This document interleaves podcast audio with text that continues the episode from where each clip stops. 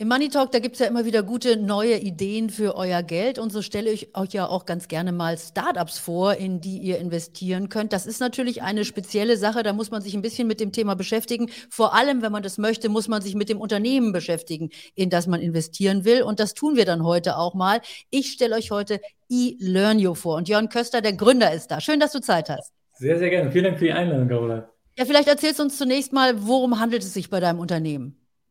Genau, also eLearning ist im Grunde genommen unterstützt Unternehmen, das Thema Mitarbeitereinarbeitung und Weiterentwicklung zu digitalisieren.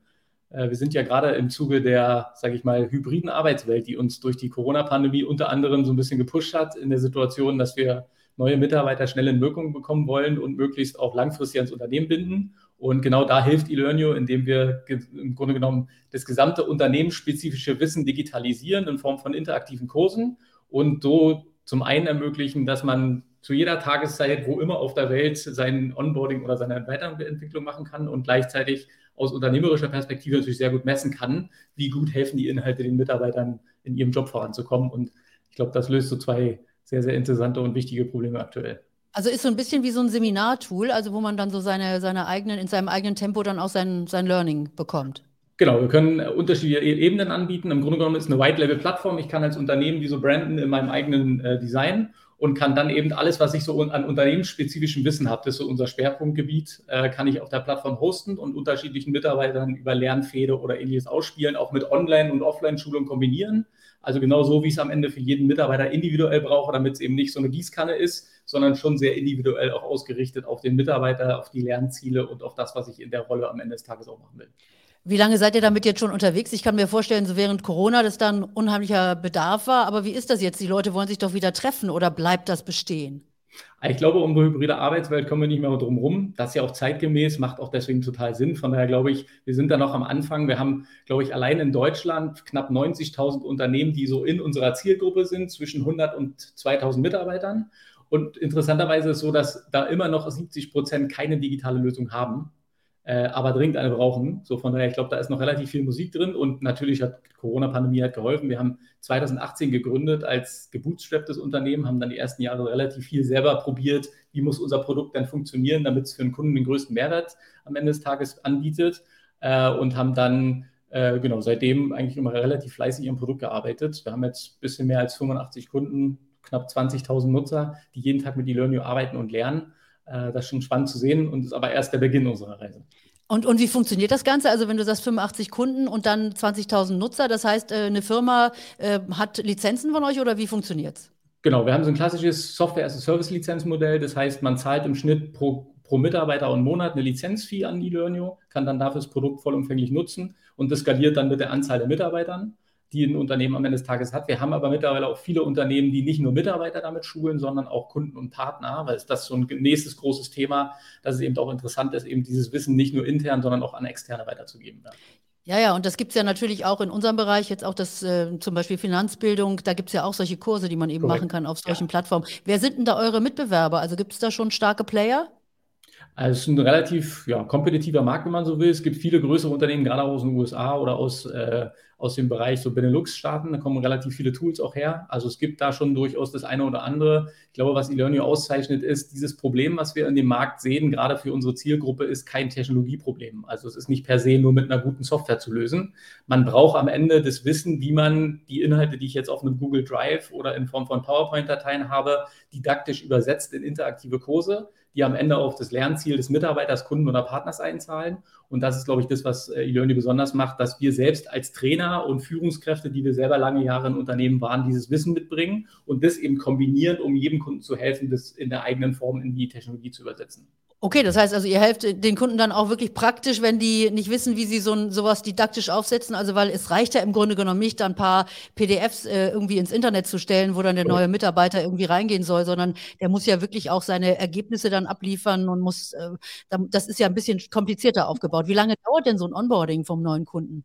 Genau, also wir brauchen in der Regel so zwei, drei Termine. Also ein Termin kann eine Stunde gehen im Zweifel, wo wir den Kunden in erster Linie helfen zu verstehen, was habe ich denn da gerade an Informationen und wissen, wer, welcher Mitarbeiter soll damit außer- oder weitergebildet werden und was ist ein gutes didaktisches Format dafür. Und dann bauen wir mit denen tatsächlich auch die ersten gemeinsamen Kurse. Das ist so in zwei, drei Terminen äh, in, in, der Regel erledigt. Und so vom ersten, ich will es machen, Punkt bis so, ich krieg's live und kann erste Mitarbeiter einladen, vergehen in der Regel so eineinhalb Monate und dann ist es auch schon ready. Wir brauchen nur so einen Ansprechpartner im Unternehmen, dann klappt es gut.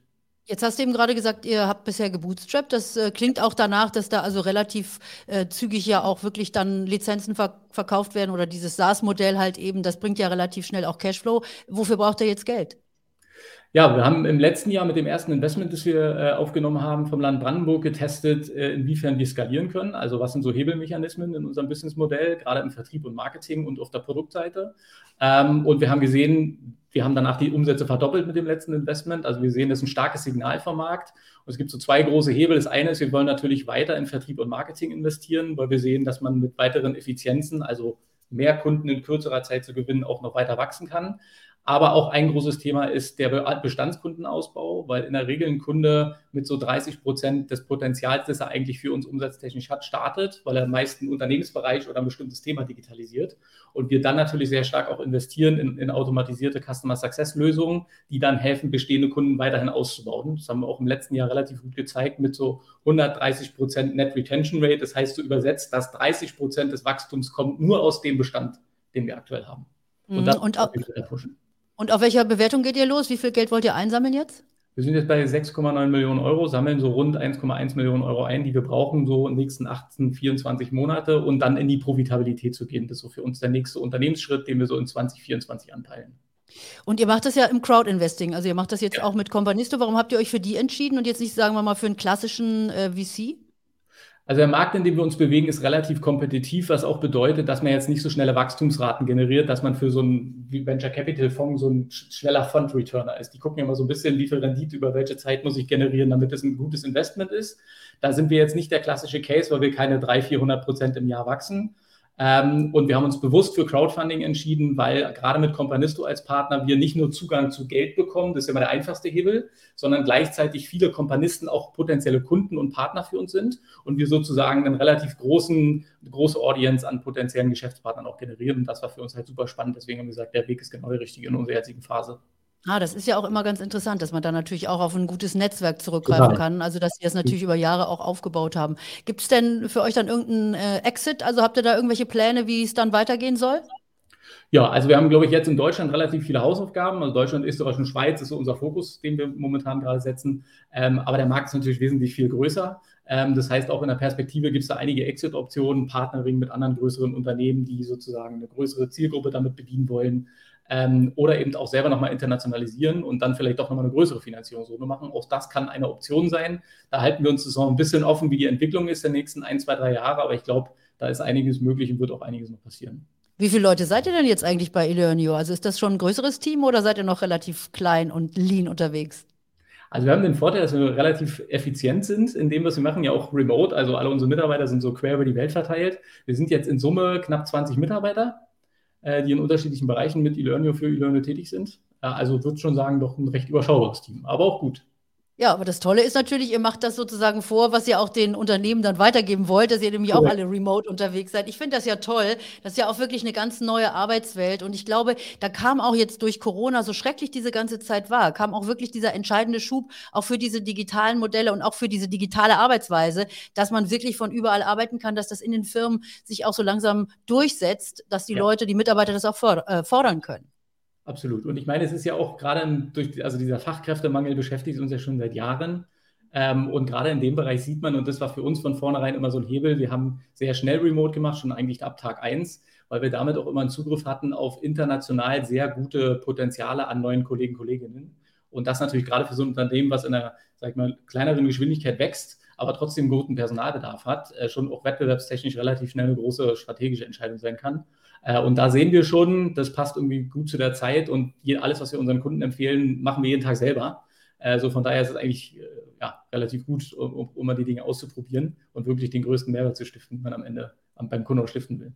Du, ich finde das super, denn das ist natürlich diese neue Arbeitswelt, die bringt auch viele Leute in das Arbeitsleben, die vielleicht vorher da Schwierigkeiten hatten. Ich spreche da Total. besonders natürlich auch über Frauen, die äh, viel einfacher von zu Hause sicherlich arbeiten können oder remote arbeiten können, äh, mit Kindern im Hintergrund äh, und solche Sachen. Also insofern seid ihr da auf dem richtigen Weg. Ja, ich drücke euch die Daumen, dass das alles so läuft, wie ihr euch das vorstellt. Ich danke dir, dass du heute da warst. Ihr Lieben, ihr wisst ja, das ist hier keine Anlageberatung. Also ich äh, verlinke alles für euch unten hier unter dem Video, aber ihr erkundigt euch da bitte nochmal selber und macht euch schlau. Also ich danke auch fürs Zuschauen, für euer Interesse und wünsche noch einen schönen Tag. Bis dann. Bye, bye.